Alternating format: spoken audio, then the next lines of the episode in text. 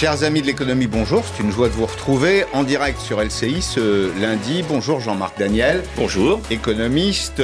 Dans la deuxième partie de l'émission, je recevrai Stéphanie Goujon, qui est euh, entrepreneur, membre du CESE, pour euh, ce qui sera une série limitée de Périscope euh, cette semaine. Dans la deuxième partie de l'émission, je traiterai tous les sujets qui concernent le monde d'après. Aujourd'hui, la réforme qu'on n'a jamais faite et pourtant celle qu'on devrait faire. Vous allez voir, Jean-Marc, que c'est connecté à ce qu'on a à se dire aujourd'hui. C'est la réforme de l'État. Mais pour commencer, cette information, cette information qui est toute récente, l'Allemagne renonce à la rigueur budgétaire pour 2022. 2021 bien sûr, mais 2022 aussi. L'Allemagne s'adosse à une règle qui est celle du frein à l'endettement. Ça fait trois années consécutives de dérapage de relâchement par rapport aux règles budgétaires habituelles en Allemagne. Et Jean-Marc Daniel, en lisant cette dépêche de l'AFP qui est toute récente, je me suis dit, euh, quand le bon élève de la classe euh, fait un faux pas, que, se passe-t-il pour les mauvais élèves? Je crois que tout le monde euh, est d'accord pour dire qu'il faut creuser le déficit par rapport à un point de départ qui, en revanche, est radicalement différent. Je rappelle que quand on parlait des, pays frugaux qui contestaient les positions de la France, on avait en face de Emmanuel Macron des pays qui étaient en excédent budgétaire ou en léger déficit. Euh, et ce qui est important, c'est qu'en fait, au niveau européen, on dit ça y est, tout a explosé, on évoque le vieux traité de Maastricht. En fait, le traité actuel qui s'appelle le TSC qui a été voté en 2012 en France, prévoit qu'il doit y avoir un déficit de long terme égal à zéro, un déficit qu'on accepte en fonction de la conjoncture économique, et puis un déficit de circonstances exceptionnelles. Et les circonstances exceptionnelles, c'est Bruxelles qui détermine si on est en période de circonstances exceptionnelles.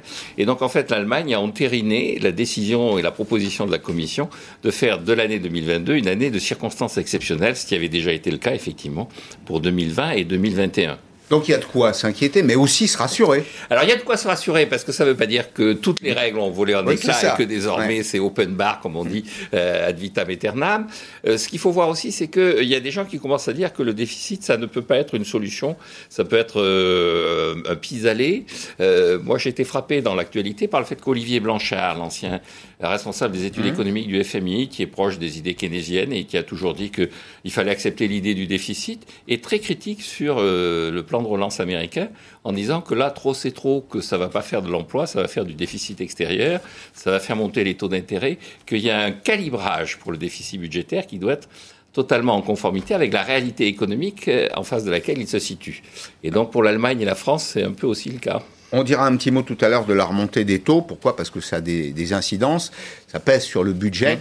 Le budget, c'est le budget de l'État. Et quand euh, l'État s'endette, eh bien, il faut que quelqu'un paye. Ah oui. Il y a en général, quelqu'un qui paye. Oui, oui. En général, c'est le contribuable. Qui oui, c'est le contribuable ou c'est l'épargnant si on annule la dette, qui est une idée assez saugrenue dont on pensait qu'elle avait disparu depuis la fin du XVIIIe siècle et qui commence à de nouveau faire euh, un retour en France. Il y, a, il y, a, des pays qui ont annulé de la dette, mais en France, depuis le XVIIIe siècle, on faisait plus ça. Alors, Jean-Marc Daniel, euh, une conviction, euh, je crois, qui correspond à la réalité, c'est qu'aujourd'hui encore, le sanitaire, la marche en avant sanitaire tient l'économie.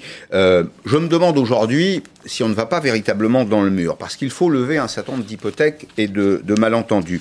Le reconfinement très imparfait qui a été euh, décidé, pour des raisons qui sont des raisons strictement politiques, on va raconter simplement que dans la coulisse, jusqu'à jeudi, jusqu'à environ 16 heures euh, dans l'après-midi, toutes les décisions n'étaient pas prises et c'est finalement le président de la République seul qui a décidé de la formule qui a été retenue. Il y avait d'un autre côté le Premier ministre et le ministre de la Santé qui, dit-on d'ailleurs, euh, auraient menacé de ne pas se rendre à la conférence de presse, euh, qui eux souhaitaient un confinement extrêmement dur. Pourquoi? Parce que, ben, à l'évidence, plus vite on va euh, traiter le virus, si je puis dire, plus vite on pourra faire redémarrer la, machine économique. Et donc là, on a une espèce de en même temps, c'est l'occasion, vous et moi, de commenter les politiques publiques. On a là une décision en même temps qui est une absence de décision en réalité, puisqu'on a aujourd'hui dans sa configuration générale, un confinement qui n'en est pas véritablement un, qui ne donnera pas vraisemblablement de résultats euh, très satisfaisants sur le plan sanitaire, et qui donc nous met un peu les fers aux pieds en matière de reprise.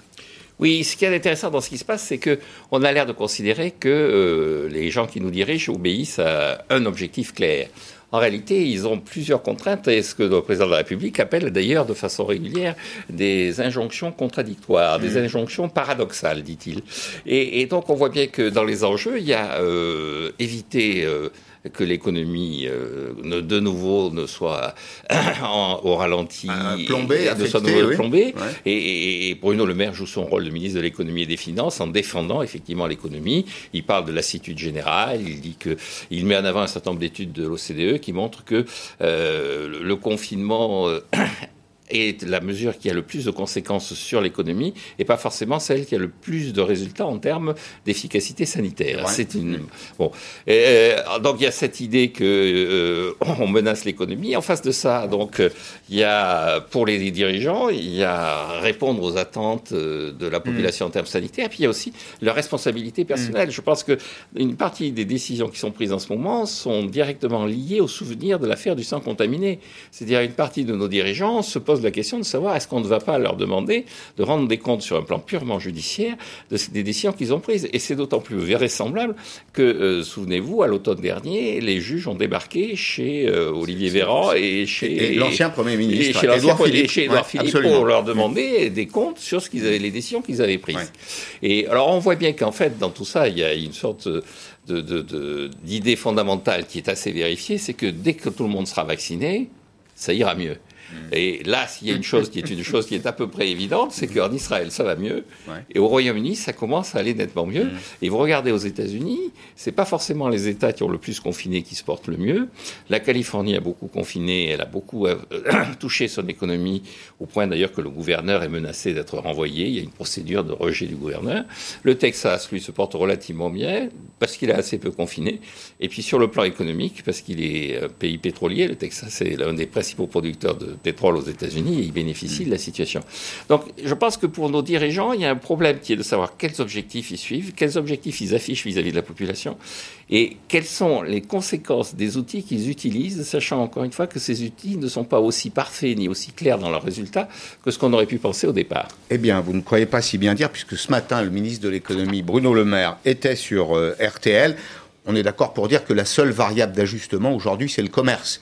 On va d'ailleurs tout à l'heure donner la parole à, des commerçants, euh, représentants de la Fédération du commerce et de la distribution, mais, mais aussi représentants du syndicat des, indépendants. Bruno Le Maire, euh, ce matin, admet que le dispositif n'est pas parfait, peut-être même un peu confus. Tiens, il y a un petit peu de modestie, c'est pas mal. À ceci près, d'abord, que le gouvernement, selon lui, dans les décisions qui ont été prises, incompréhensibles pour certaines, a d'abord pensé au moral des Français. Nous avons fait des exceptions. Pourquoi? Mais tout simplement pour le moral des Français. C'est le cas pour les coiffeurs. Nous l'avons fait parce qu'il y a des professions, prenez les fleuristes, ils font la moitié de leur chiffre d'affaires pendant cette période de printemps. Et derrière, il y a toute l'horticulture. Nous l'avons fait pour les chocolatiers parce que c'est Pâques. Je ne dis pas que c'est parfait. Hmm. Et je le reconnais très volontiers. Ben écoutez, ça fait du bien d'entendre ça. Parce que depuis maintenant quelques mois, nous avons en face de nous un exécutif qu'on apprécie ou pas la personne du président de la République. Après tout, dans le domaine économique, euh, sa politique a donné des résultats très solides, très, très robustes. Mais on a en face de nous, pendant cette crise, des responsables qui nous disent on a toujours pris les bonnes mesures. Ne vous inquiétez pas. Là, on a enfin un ministre de l'économie qui dit c'est pas parfait faire preuve d'un peu de modestie, c'est aussi une qualité de gouvernance, ça. Oui, je pense, oui. alors Bruno Le Maire aura été un des grands vainqueurs sur le plan intellectuel hein, de, cette affaire. Il s'est affirmé, il a tenu la baraque, il a, il a mené la barque avec une forme à la fois de sérénité relative efficacité. Les PGE, c'est un marché. Le déficit budgétaire a été à peu près encadré. Ce qui est de frappant, c'est qu'effectivement, d'abord, le, pouvoir était concentré sur un individu. Et au moment où il y a eu des tensions, alors je ne sais pas quel était l'ampleur de ces tensions entre l'ancien Premier ministre et le président de la République, ça a été très vite résolu. Euh, Édouard Philippe est parti. Donc il y a véritablement une concentration du pouvoir qui est très personnalisée, avec énormément d'informations qui sont transmises à M. Macron. Mais c'est quand même lui qui, in fine, considère que quoi qu'il arrive, c'est lui, quoi qu'il en coûte, c'est lui qui doit être l'ultime euh, décideur et quasiment l'unique décideur. Mm. La deuxième chose qui me frappe, c'est qu'effectivement, quand on fera le bilan de tout ça, il y a quand même deux endroits qui ont été systématiquement sacrifiés. C'est le monde universitaire, c'est-à-dire les, facultés, indépendamment des euh, tensions qu'il peut y avoir sur euh, le contenu des enseignements, mhm. sur la façon dont mhm. se comportent certains enseignants. Les facultés sont fermées, euh, les cours sont faits de façon plus ou moins bien organisée. Je ne mets pas en cause la volonté, la bonne volonté des universitaires, mais tout ça est fait un peu de façon inarticulée et assez approximative. Et puis le monde du commerce. L'université, ça, ça, sert à se rencontrer aussi. Oui, Si c'est pour faire des polycopiés, Absolument, on n'a pas besoin, de bibliothèque. Oui, oui, oui, on oui, on peut aller en bibliothèque. Et puis le monde du commerce, incontestablement, avec euh, la restauration. Ça fait pratiquement un an que les restaurateurs, euh, les cafetiers, tout ça, sont dans l'incapacité d'exercer leur métier. Alors, apprendre à gérer une, une crise, peut-être une décision, là, qui est une décision... Euh, technique utile, je crois, précieuse, c'est faire intervenir l'armée. Pourquoi? Parce que l'armée, c'est le premier logisticien de France, c'est leur métier.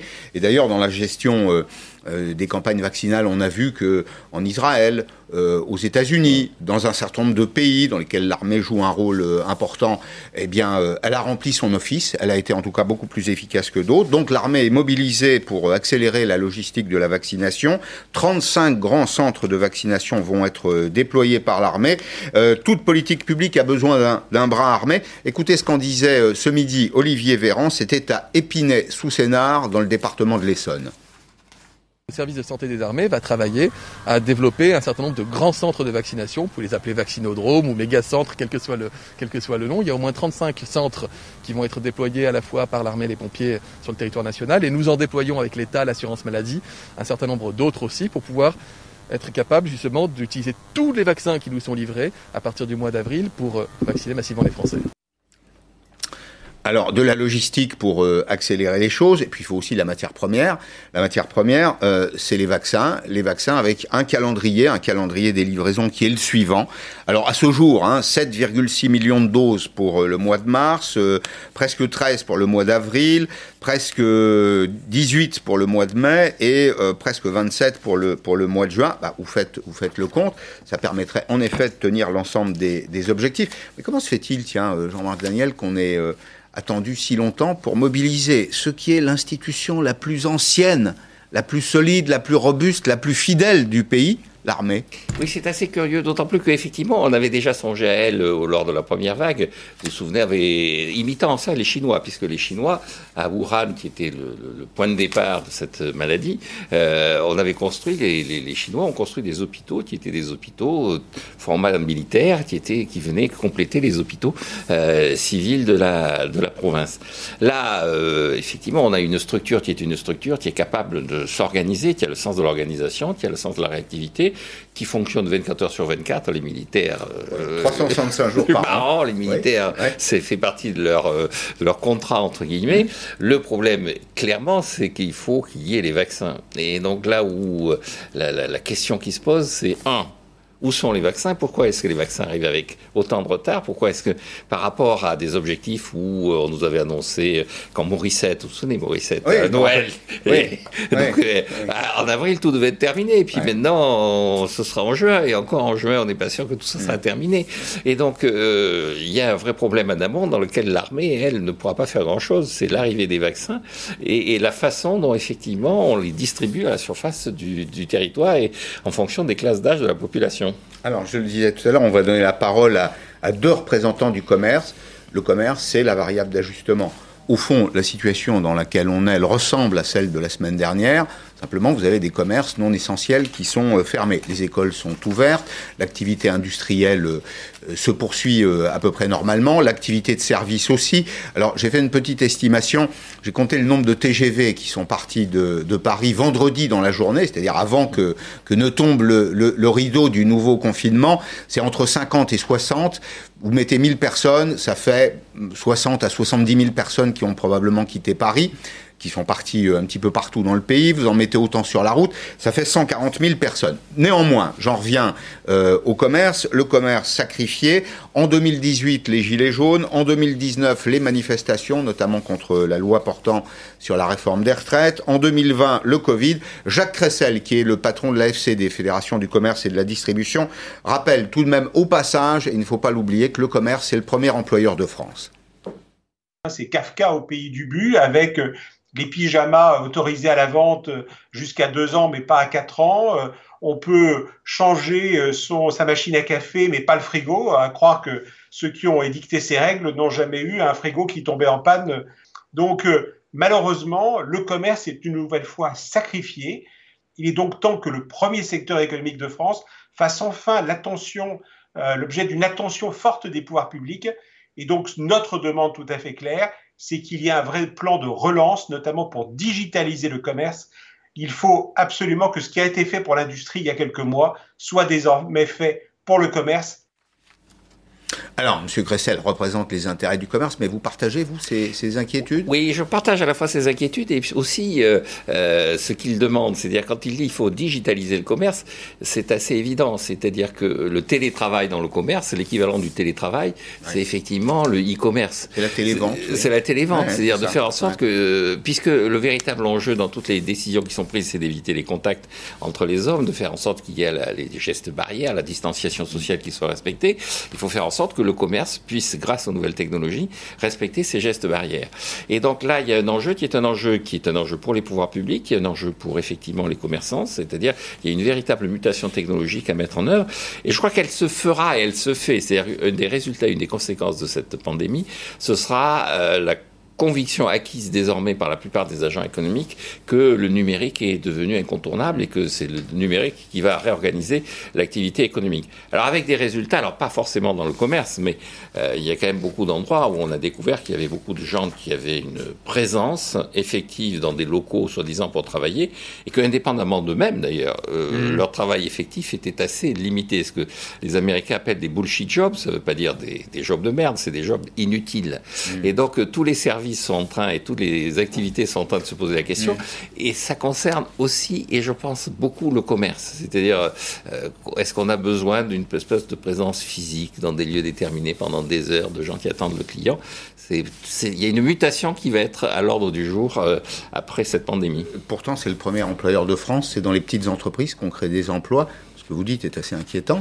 Ah oui, oui, je pense que. Alors, il est évident qu'il y a des endroits, le commerce est très divers, hein, entre. Mhm. bon, puisque on l'a vu, euh, il y, a, les coiffeurs qui, dont on ne savait pas très bien s'ils allaient être autorisés à continuer à, fonctionner. Et donc, euh, là, là, il restera toujours, c'est d'ailleurs une des images de tous les économistes, c'est le coiffeur est le même euh, que celui du XVIIIe siècle. C'est Jean Froissier qui disait ça. Vous pouvez faire des gains de productivité partout, faire de la technologie à tous les niveaux. Il y a un métier que vous ne changerez jamais, c'est celui de coiffeur. Il y aura toujours un homme avec des ciseaux pour être coiffeur. Mm. Et donc, euh, il y a des métiers, effectivement, où de toute façon, il y aura besoin des hommes, mais il y a des métiers où, probablement, de nouveau, on va voir disparaître un certain nombre de fonctions, ce qui prépare les fonctions de demain. Il y a d'autres métiers qui vont réapparaître.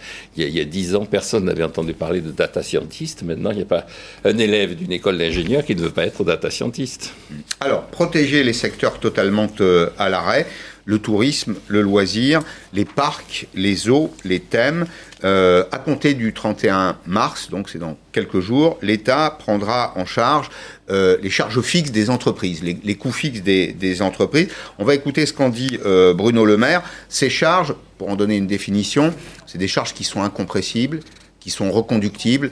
Quel que soit le niveau d'activité dans une entreprise, on doit absolument les payer. Et là, Bruno Le Maire annonce en effet une nouveauté à partir du 31 mars, l'intégralité des charges fixes pourront être couvertes pour les entreprises de plus d'un million d'euros des secteurs du tourisme et de la restauration, avec une indemnisation qui pourra aller jusqu'à 10 millions d'euros. Et on a mis dans ce dispositif charges fixes disponibles au 31 mars un certain nombre d'activités. Je les ai complétées. Il y avait à l'origine les eaux, il y avait euh, les termes. On a rajouté les parcs à, thème, comme euh, par exemple le Vulcanien en Auvergne, parce qu'il souffre terriblement du manque de visiteurs. On a rajouté les escape games, pour être tout à fait précis. Donc on essaye à chaque fois d'accompagner tout le monde et de trouver des solutions adaptées à chacun c'est vrai que le gouvernement, dans ce domaine, est allé loin. Et ce que vous dites est parfaitement juste. Bruno Le Maire est celui qui aura offert l'arsenal le plus large de réponse à la crise. Ça, ce qu'il annonce là, le ministre de l'économie, c'est un peu la technique allemande.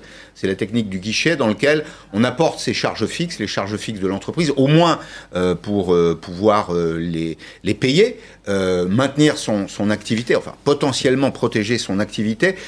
c'est plutôt une bonne décision pour vous, C'est une bonne décision. Je pense qu'il faudrait que le gouvernement aille jusqu'au bout de cette logique, puisque dans les célèbres impôts de production, vous vous souvenez, tous ces impôts qui avaient été recensés notamment par le Conseil d'analyse économique et qui sont dus indépendamment de la situation de l'entreprise, de la situation de profitabilité de l'entreprise. Il y en avait donc là, on parle de millions, mais les impôts de production, ça se chiffre en milliards. C'est 75 milliards de mémoire. oui, 75 milliards d'euros. Et euh, le gouvernement avait annoncé qu'on en annulerait 10 milliards. Je pense qu'il faut aller plus loin. C'est-à-dire qu'effectivement, il est aberrant dans une économie moderne, surtout une économie qui a été secouée comme elle a été secouée par les deux dernières années, que l'on garde cette euh, exigence de payer des impôts sans avoir réussi à gagner de l'argent. La deuxième remarque que je ferai, c'est que euh, il parle des eaux de Vulcania et tout ça. Euh, un des secteurs effectivement qui a été le plus touché par, la, par le, le confinement et par la récession, c'est le secteur touristique. Et la France était une des grandes puissances touristiques euh, à la surface de la planète.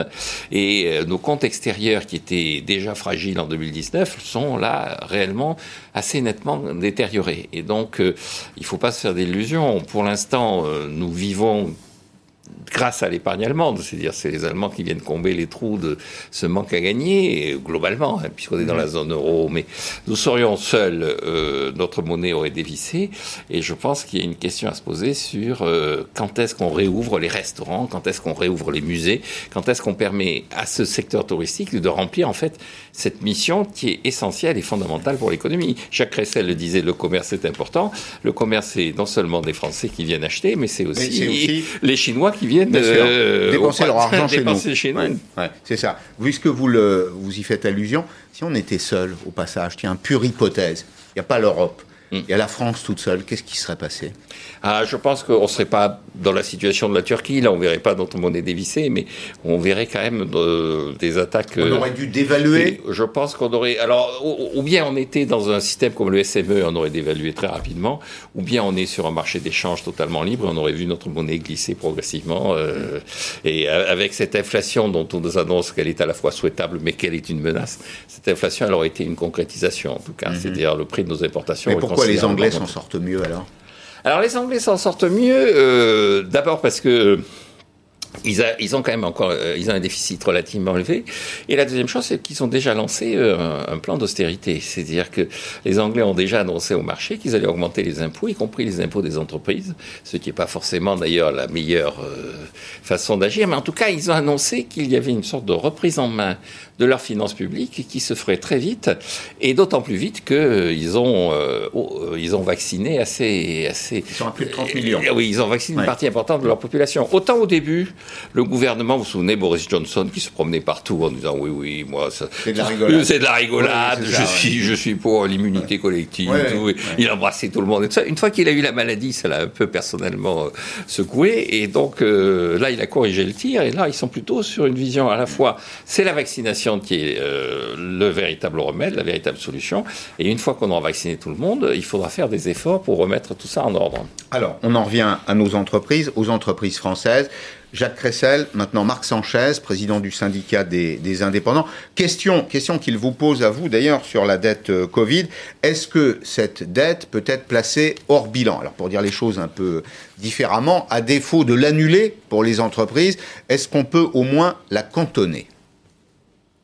Ma deuxième question concerne en fait une analyse que le SDI avait fait, qui a été d'ailleurs euh, soutenue et reprise aussi par euh, l'Ordre supérieur des experts comptables, qui concernait justement la possibilité d'isoler ce qu'on appelle aujourd'hui la dette Covid. Donc la question qu'on se posait, c'était de savoir justement au niveau d'un économiste quelle était sa perception de cette possibilité d'isolement euh, bilanciel finalement de cette dette Covid qui permettrait un petit peu de soulager notamment les comptes de beaucoup d'entreprises, de beaucoup de TPE.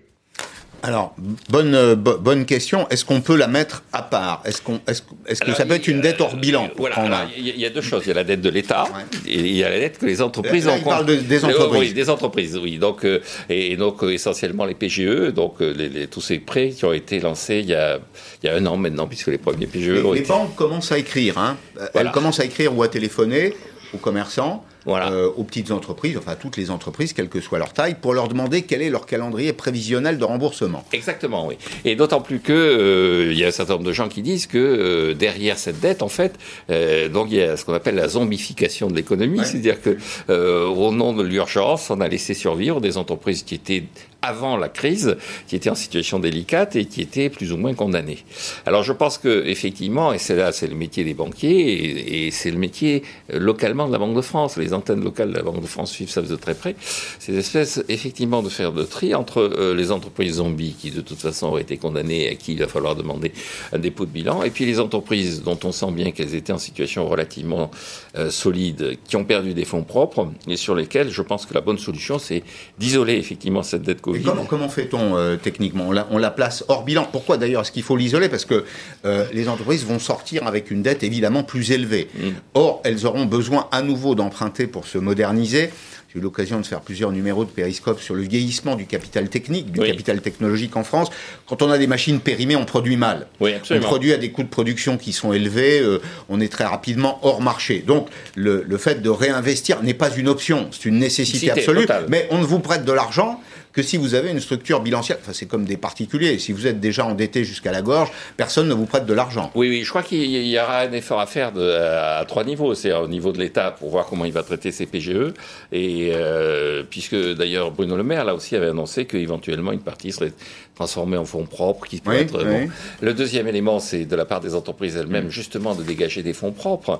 On avait des entreprises qui étaient dans une situation de, de faiblesse des fonds propres. C'est-à-dire que, euh, notamment, notamment du fait que les taux d'intérêt étaient très bas. Il y en a qui se sont endettés en se disant il vaut mieux s'endetter vu le niveau de taux d'intérêt que euh, de se constituer des réserves. Mmh. Et donc là, je crois qu'il y a pour les entreprises, il va falloir euh, des plans de reconstitution des fonds propres euh, extrêmement clairs et précis. Et puis, je, il faut s'appuyer sur les banques. Je crois qu'il n'y aura pas d'autre solution que de demander aux banques le, véritablement leur avis.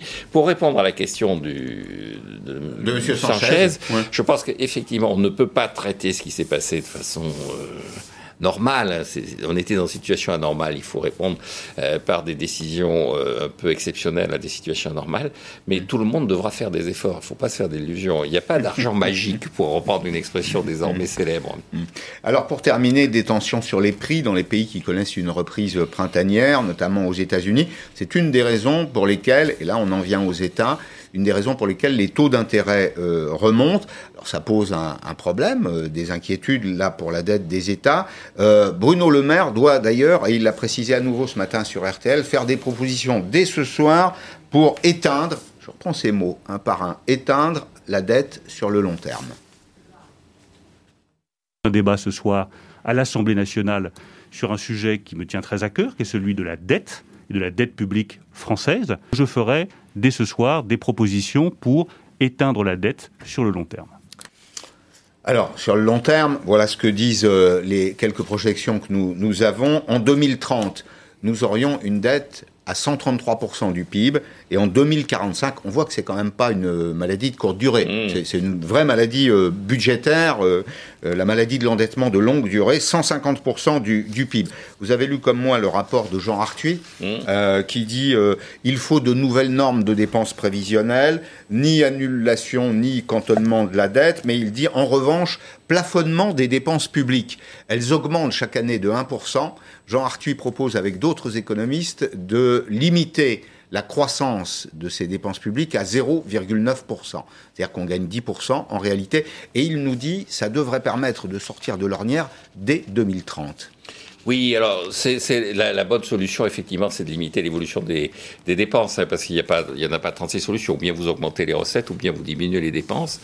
Et il y a 15 ans, puisque c'était il y a presque, il y a un peu plus de 15 ans, c'était en décembre 2005, Michel Pébreau avait remis un rapport à Thierry Breton, alors ministre de l'économie, et il y avait euh, deux règles simples euh, au tout début. Il y avait 10 recommandations, et les deux premières, c'était maintenir le budget en euros courant. C'est-à-dire, le, montant du budget est mm. maintenu jusqu'à ce que l'équilibre soit retrouvé. Tant que l'équilibre n'est pas retrouvé, on met la même somme et on dit à chaque ministère, vous avez exactement la même enveloppe que l'année précédente. On n'intègre pas l'inflation. On n'intègre pas l'inflation, mm. il n'y a aucune augmentation, vous avez juste exactement la même somme. Vous n'avez pas à vous poser de questions, vous dépensez exactement la même somme que l'année précédente.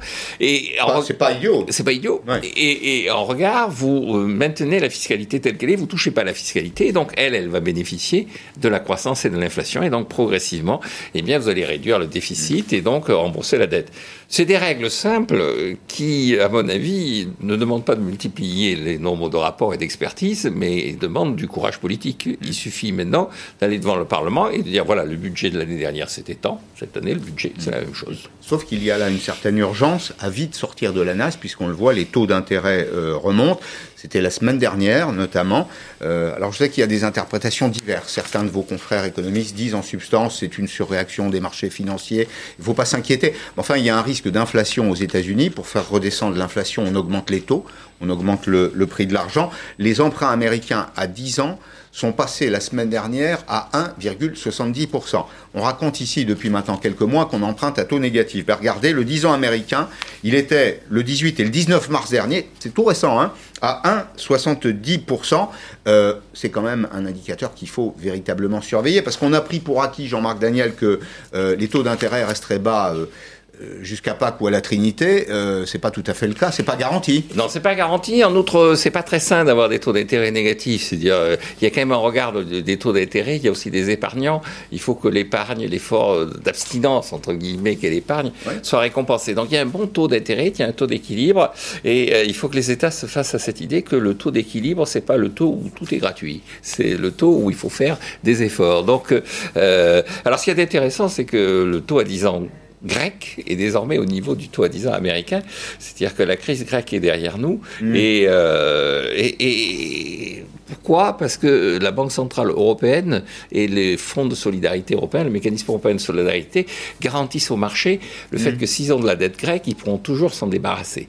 Alors, un des enjeux, c'est aussi le moment où les banques centrales diront, écoutez, euh, il faudrait peut-être que les États remettent de l'ordre dans leurs finances, euh, parce que nous, on ne va pas ad vitam aeternam euh, se gorger de dettes publiques. Eh ben, ce sera l'objet de notre prochaine rencontre. On se dira qu'il faut quand même, il y a la monnaie, et puis il y a le budget. Bien gérer, bien gérer chez soi, c'est peut-être... Euh, c'est peut-être une forme de sagesse antique qu'il faudrait retrouver. Exactement. Merci Jean-Marc Daniel. Dans un petit instant, Stéphanie Goujon, comment rendre la haute fonction publique plus opérationnelle? Vous savez, c'est la réforme dont on nous parle. Ça fait 40 ans que j'entends parler de cette réforme, mais là, il faut vraiment la faire. C'est la réforme de l'État. A tout de suite.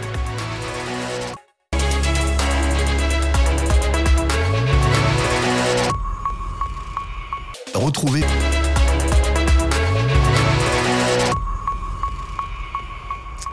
Tout au long de cette semaine, dans la deuxième partie de, de Périscope, je vous propose une petite série limitée. On va s'interroger sur les grands sujets du monde d'après. Demain, on parlera des inégalités, on va parler des impôts. Mais euh, Stéphanie Goujon, vous êtes la première invitée de cette toute petite séquence.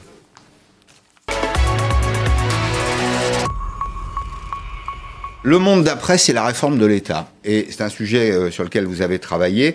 L'État fonctionne encore un peu en France comme si nous étions au XXe siècle, une organisation très silotée, euh, très verticale, euh, d'une certaine façon. Et c'est ce que vous reprochez d'ailleurs, la consanguinité des, des formations et, et, des profils, une aptitude plus grande à la surveillance qu'à qu'à l'action.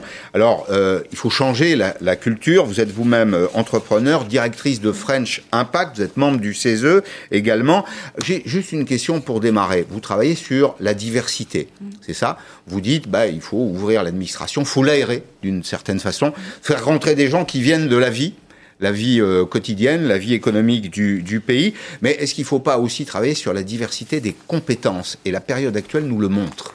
Alors, quelle bonne question, Pascal Perry, et merci en tout cas de vous intéresser euh, au sujet en fait de la transformation de la fonction publique, parce que nous on pense au French Impact que c'est l'affaire de, de, tous. Et effectivement, il y a eu euh, des euh, mesures qui ont été annoncées par le président de la République le 11 février dernier sur tout ce qui est diversité sociale, hein, avec le lancement du concours talent pour les élèves boursiers vis-à-vis -vis de mmh. l'ENA. Et euh, nous, French Impact, avec d'autres associations comme Internena ou ENA 3C, on pense qu'on peut aller plus loin, effectivement, en ouvrant davantage la haute fonction publique euh, aux praticiens, aux acteurs de terrain. Bah, on, on, le voit là, même avec la crise Covid. Hein. Imaginez si on avait euh, plus de logisticiens, mais aussi euh, plus de dirigeants mmh. de l'économie sociale et solidaire. Vous l'avez dit, moi j'en viens. Hein. Je suis une entrepreneuse sociale à, à la base. Le French Impact, c'est aussi sa mission de faire connaître ces solutions et donc de créer des passerelles avec le monde de l'administration. Oui, parce que si on ouvre le recrutement de l'ENA à la diversité, je vois très bien à quelle diversité le président de la République pense. Ce sont des jeunes gens de talent qui viendraient des quartiers, qui seraient, euh, euh, qui auraient des ethnies d'appartenance à la République différentes euh, de celles de, du jeune homme blanc des, des, quartiers chics. On va dire les choses très clairement et très directement. Mais si vous les faites rentrer dans la même impact, ils sortiront dans la même école, pardon, ils sortiront tous avec la même formation et on n'aura rien changé. Alors, ce qu'on peut faire déjà, effectivement, c'est d'ouvrir davantage euh, à euh, des personnes qui sont un peu expérimentées. Hein. On en parlait des, dirigeants d'entreprise aussi, qui peuvent intégrer, en fait, qui peuvent aussi intégrer l'ENA. Il faut probablement modifier un petit peu euh, le concours. Et il y a aussi le sujet de la formation, de la formation continue, d'amener davantage, en fait, les hauts fonctionnaires sur le terrain pour être confronté au réel. Comment voulez-vous euh, changer le réel si vous n'y avez pas été confronté? Et, voilà, il faut un petit peu mm. sortir de l'incantatoire vis-à-vis de l'administration. On n'est pas du tout pour l'administration bashing. On dit juste, il y a des solutions concrètes. Et c'est une des choses qu'on fait aussi en créant des binômes. Ça, c'est très intéressant. C'est des rencontres du troisième type. On organise des parrainages, en fait, entre des hauts fonctionnaires on a un partenariat avec le secrétariat général du gouvernement euh, et des entrepreneurs sociaux. Mmh. Et ça, ça contribue en fait euh, à pouvoir euh, le, lever des freins, de faire sauter des verrous réglementaires. Donc on sort de la haute fonction publique un peu normative, qui regarde beaucoup les procédures et le respect des procédures, pour une fonction publique qui devient vraiment facilitatrice. Mmh. En fait, ce que vous êtes en train de me dire, c'est que ceux qui font les règles, les normes, ne les vivent jamais transmettre le paquet, transmettre le paquet aux autres en leur disant débrouillez-vous. C'est un peu ça qu'on dit, mais en n'étant pas exclusif. C'est-à-dire, on prétend pas qu'il faut tout remplacer dans la fonction publique, hmm. mais il faut combiner les forces. Il en faut des procédures, il en faut des règles. On est dans un état de droit. Mais il faut aussi euh, des fonctionnaires, des hauts fonctionnaires qui ont expérimenté justement des difficultés, qui ont euh, une logique un peu plus orientée action, résolution de problèmes. Euh, et qui peuvent comme ça faire avancer notre pays mmh. et, contribuer en fait à la finalité de la fonction publique, c'est-à-dire d'améliorer la vie de nos concitoyens. Mmh. Vous faites référence à la, règle des trois H.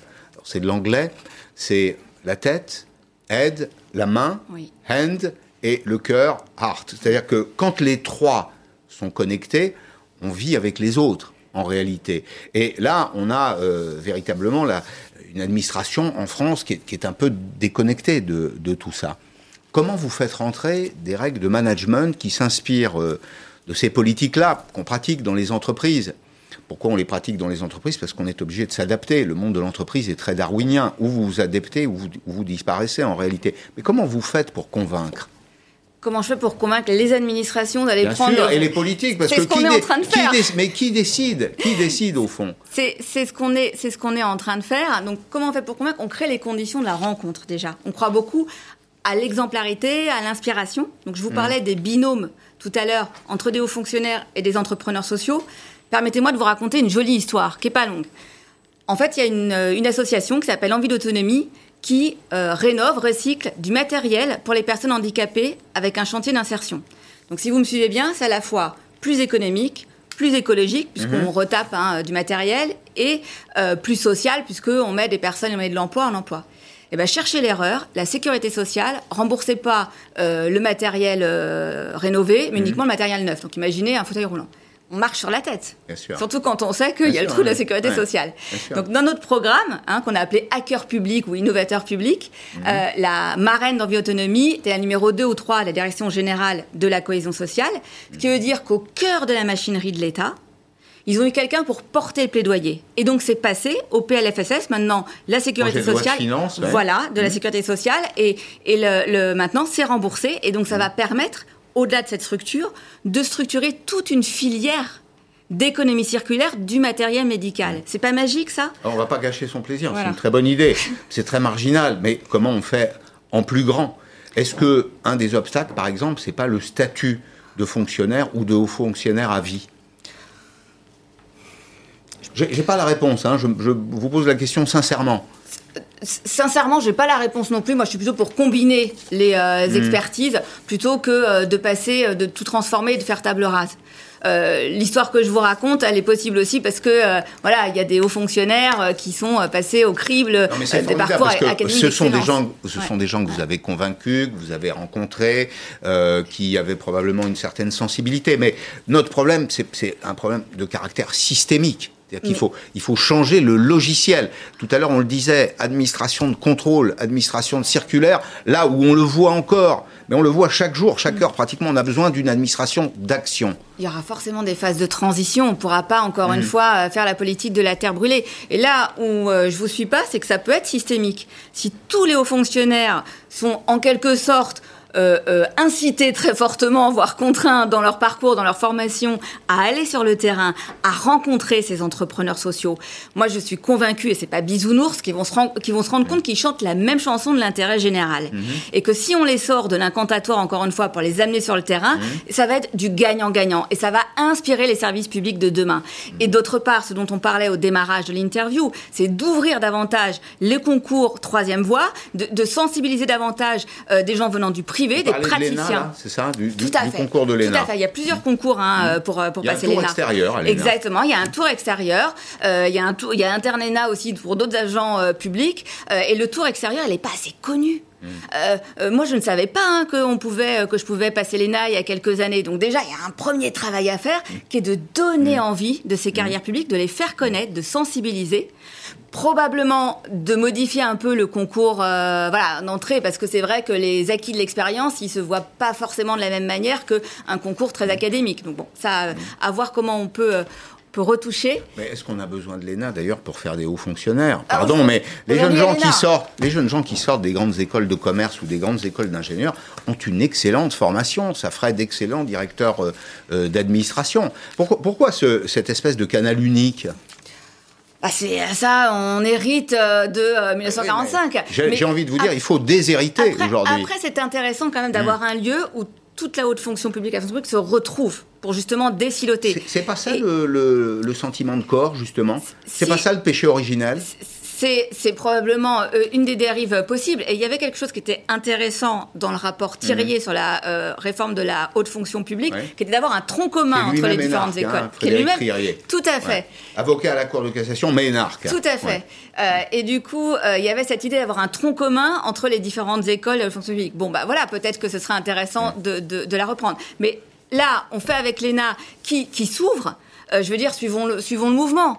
Euh, bien sûr. Donc il y a ce concours euh, professionnel, il y a le concours talent pour la diversité plus sociale et territoriale, et c'est extrêmement précieux que ça existe. C'est un beau symbole que mm. l'État questionne son propre élitisme. Mm. Mm. Ça fait partie de la réponse au mécontentement populaire, au gilet jaune, Qu'est-ce que c'est l'élite pour vous? C'est vrai qu'il y a un côté entre soi. C'est souvent des parcours académiques d'excellence. Hein, il n'y a pas des élites un peu autoproclamées en France Pardon, les énarques gèrent ce pays depuis très longtemps. Quelle est notre situation aujourd'hui? Elle n'est pas brillante.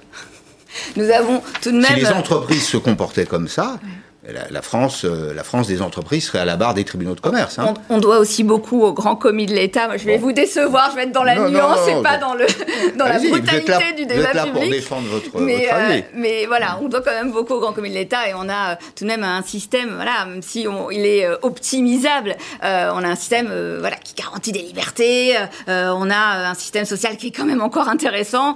Qui est géré par les partenaires sociaux, heureusement. Aussi. Heureusement, d'ailleurs, pas si mauvais gestionnaire que ça, euh, finalement. Vous voulez développer ce que vous appelez les nouveaux savoirs et les soft skills. Skills, en anglais, c'est les compétences. Donc, c'est des, des compétences un peu immatérielles. Vous pensez à quoi exactement? Qu'est-ce qui, qu'est-ce qui manque là et qu'il faudrait ajouter? Peut-être le sens de l'audace. Hum. Euh, je pense que voilà. Mais il faut comprendre aussi que euh, les hauts fonctionnaires sont dans des codes et finalement dans des carcans et finalement dans des postures, comment on les aide à s'en sortir par moment. C'est fou, moi j'en connais quand même un certain nombre de voir comment ils peuvent être presque différents dans le tête-à-tête et dans la fonction. Comment on peut euh, assurer que effectivement ils puissent exprimer leur talent. Vous savez, il y a une femme formidable qui s'appelle Florence Méo à la mission cadre dirigeant mhm. qui leur disait, hein, euh, donc devant un parterre de hauts fonctionnaires en costume gris, donc faut y aller, en disant soyez aware vous voyez quelle expression de Jean-Claude Van Damme. Non, mais voilà. Soit aware, ça, veut dire qu'on est connecté au réel. Voilà, hmm. exactement. Connectez-vous au réel. Et c'est ce qu'on essaie de faire, en tout cas, avec notre programme à cœur public, hmm. innovateur public de, French Impact. Hmm.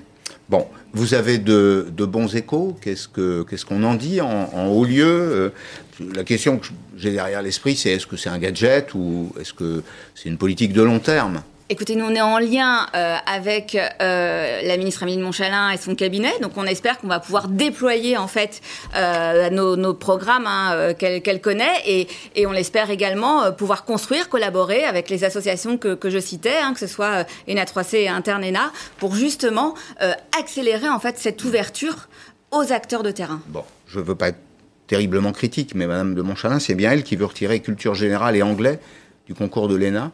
Vous ne croyez pas que parler l'anglais aujourd'hui, c'est l'évidence enfin, dans une Europe qui est ouverte. Je ne peux pas m'exprimer en son nom, mais je ne crois pas que ce soit vrai pour la culture générale. Je crois que le, le débat, il est sur l'anglais. Si vous voulez, si l'ouvrir, notamment dans le cas de la diversité sociale et territoriale, je crois que son point est de dire que c'est pas évident pour tout le monde de parler anglais. Mais après, je, je ne suis pas sa porte-parole et donc je vous laisserai l'interroger à ce sujet. Bon, très bien. Donc vous avez reçu plutôt un bon accueil de sa part. Voilà, il faut qu'on déploie. On est prêt à déployer, il faut y aller, il faut accélérer cette volonté de diversité. Vous y croyez, hein, je vois. Hein ah, moi, je suis une femme engagée. Ouais. Bon. Merci beaucoup. Merci d'être venu aujourd'hui dans, dans Periscope. Euh, je vous retrouverai demain à 16h en direct sur euh, LCI. Euh, David Pujadas à 18h, 24h Pujadas avec Martin Blachier. Et puis dans un tout petit instant, comme chaque jour, à 17h en direct sur LCI. c'est le débat, le débat autour d'Arlette Chabot. Merci de votre fidélité à Periscope et à demain.